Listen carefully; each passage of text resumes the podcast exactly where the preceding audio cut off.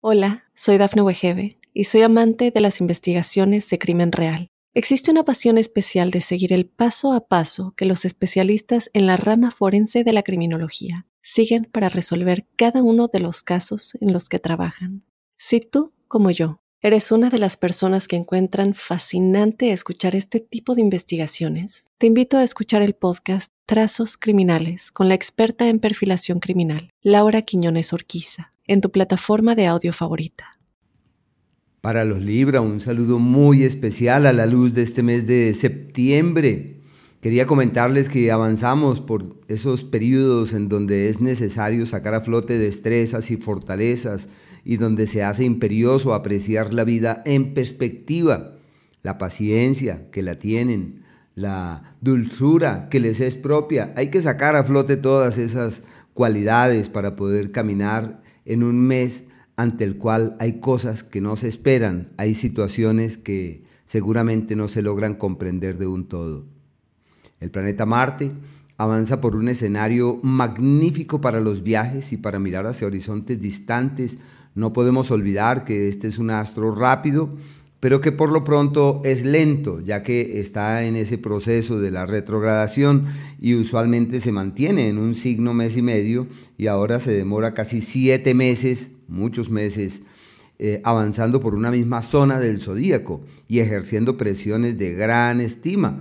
Así que este astro está perfecto para salir del país, magnífico para conseguir la visa que se había buscado, el documento que se había esperado pero que nada que llegaba y los lazos con extranjeros, ya sea románticos, de pareja, los acuerdos comerciales o financieros muy especialmente, son como la fuente que determina la buena evolución de sus distintos asuntos. Es una temporada para reorientar la economía, para levantar la mirada hacia otros horizontes, para darse cuenta que hay camino nuevo, que hay sendero nuevo y hay que tratar de concretar, de darle piso a las cosas y de darle una forma más definitiva. Los proyectos son buenos,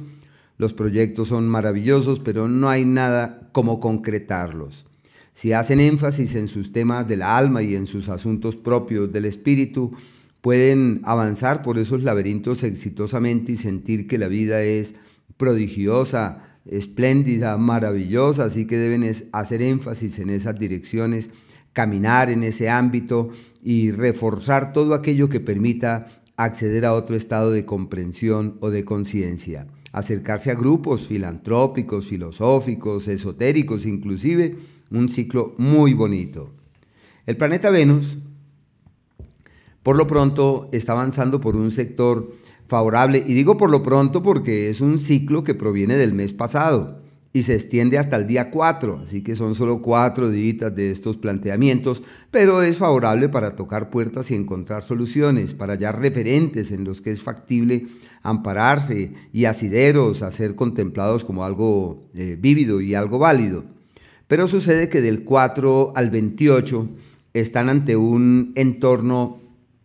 de muchas luchas e intranquilidades, es un tiempo en el que la soledad se convierte en el pan de cada día y hay que saber convivir con ella y decir la soledad mi aliada, mi amiga, mi, compatriota y con ella ahí voy, voy avanzando y evolucionando. Se requiere estar en ese proceso de la conciencia del presente y atentos del ánimo. No podemos eh, por ningún motivo permitir que el desaliento eh, se avive, que la tristeza pese, porque es un periodo un tanto invernal y esos periodos llevan a reflexiones, a cuestionamientos y a asumir actitudes no del todo positivas.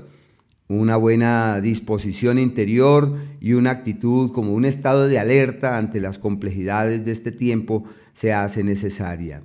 Es asimismo un periodo de eh, problemas gratuitos, de dificultades que llegan de sopetón sin buscarlas y de acontecimientos que surgen de un momento a otro, así que hay que estar allí atentos. Como se trata del astro del amor avanzando por el eje de los líos y de las luchas, es necesario fluir en el plano romántico, no tomar grandes decisiones, puede ser eh, proclive a las dualidades, a las ambigüedades, a las indecisiones, a las indefiniciones, y hay que llevar las cosas con mucho cuidado, estar atentos para apoyar y acompañar a los seres queridos, particularmente a los hijos, Bueno, es un ciclo de algunas dificultades. Esta situación declina el día 28, en donde cambia de espacio, cambia de sector y entra al signo de Libra, como si todo ya fluyera perfectamente, como si fuera fácil encontrar el cauce de la coincidencia amable y fluida, y donde todo puede fluir hacia un destino apacible y creativo, y es la época del reencuentro personal, donde es posible tomar eh, decisiones, realizar cambios y efectuar ajustes. El Sol, en el periodo histórico que le es propio eh, hasta el día 22, avanza por un ciclo de contratiempos, de embates, de dificultades, de escollos, y donde seguramente también es necesario mirar las cosas en perspectiva, no dejarse avasallar por las circunstancias, tomar la enseñanza de lo que ocurre y tratar de estar por encima de las cosas que acaecen. Hay que vibrar alto, toca vibrar en tonalidades eh, sublimes, sutiles, elevadas, y en la medida en la cual se resuene en esa tonalidad, todo seguramente podrá ser mucho mejor. Es un ciclo, como es un tiempo invernal, hay que tener cuidado con las vías respiratorias, con los procesos infecciosos, y ante los problemas decir soy una persona de soluciones. No me interesan los problemas y yo me he casado es con las soluciones. Y si hay situaciones que en su seno llevan eh, dificultades y exigencias, se requiere multiplicar los esfuerzos para verlo de una manera distinta y decir yo ya aprendí a releer la vida, a reinterpretar la vida y a fluir de una manera diferente. Yo digo, sí señor, exactamente. Eso es lo que pacta ese astro avanzando por ese sector. Y desde el día 22 ese astro entra en Libra y a partir de ahí ya todo está bien. Ya a partir de ahí surgen bendiciones, soluciones, aliados gratis, oportunidades que llegan de un momento a otro que destraban la vida y que permiten resolver todo aquello que pueda ser foco o fuente de preocupación, de vacío o de intranquilidad. Es un ciclo de reencuentro personal y de validación de la presencia de terceros en la propia vida, lo que puede ser clave para avanzar hacia el mañana con determinación y con fuerza. El planeta Mercurio que está retrogradando, este astro tiene dos entornos que hay que tenerlos muy presentes. El primero llega hasta el 23 y es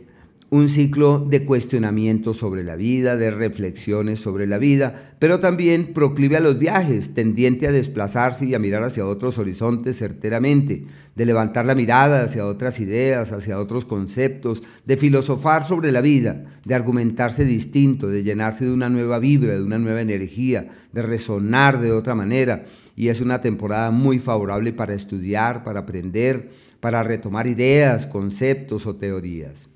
Y desde el 23 ese astro entra en el eje de las crisis, de las luchas, de las intranquilidades, se extiende hasta inicios del mes de octubre. Así que la paciencia debe ser la clave mientras que ese ciclo va allí eh, decantando. Ojo con las vías respiratorias. Es muy probable que surjan cuestionamientos, opiniones no del todo amables o fiables y se requiere medir con mucho cuidado la palabra para así evitarse problemas. También quería comentarles que existen unos días especiales, eh, hay unos que se les llama aquellos en donde uno percibe que todo avanza en contravía y se necesita lógicamente que multiplicar los esfuerzos para que todo se enrute debidamente. Ese es el día 23, el 24 hasta el 25, casi al mediodía, a las 11.44 de la mañana, como un periodo de energías irregulares que requieren estar allí pendientes los días de la magia, de la alquimia, de la metamorfosis, de tomar las riendas de la vida, de decir mi vida tiene que tener un nuevo norte, un nuevo sentido, el día 13, el 14 y el 15 hasta las 3 de la tarde. Hay unos días eh, que son decisivos para transformar el destino y tomar las riendas del mañana, de decir esto depende de mí, y voy a pasar por encima de mí y voy a doblegar las fuerzas en contra, porque yo sé que si lo logro, mejor dicho, es el tiempo del éxito consumado, del éxito craso, pero fruto de un gran esfuerzo. El día 18, 19 y el 20 hasta las 3 de la tarde, 3 y media aproximadamente. Y hay unos días denominados los días de la armonía verdadera, porque son aquellos en donde todo fluye de una forma realmente armoniosa y equilibrante y donde uno mismo dice, ¿y qué pasó acá? Es el día 7 y el día 8. Al igual que el día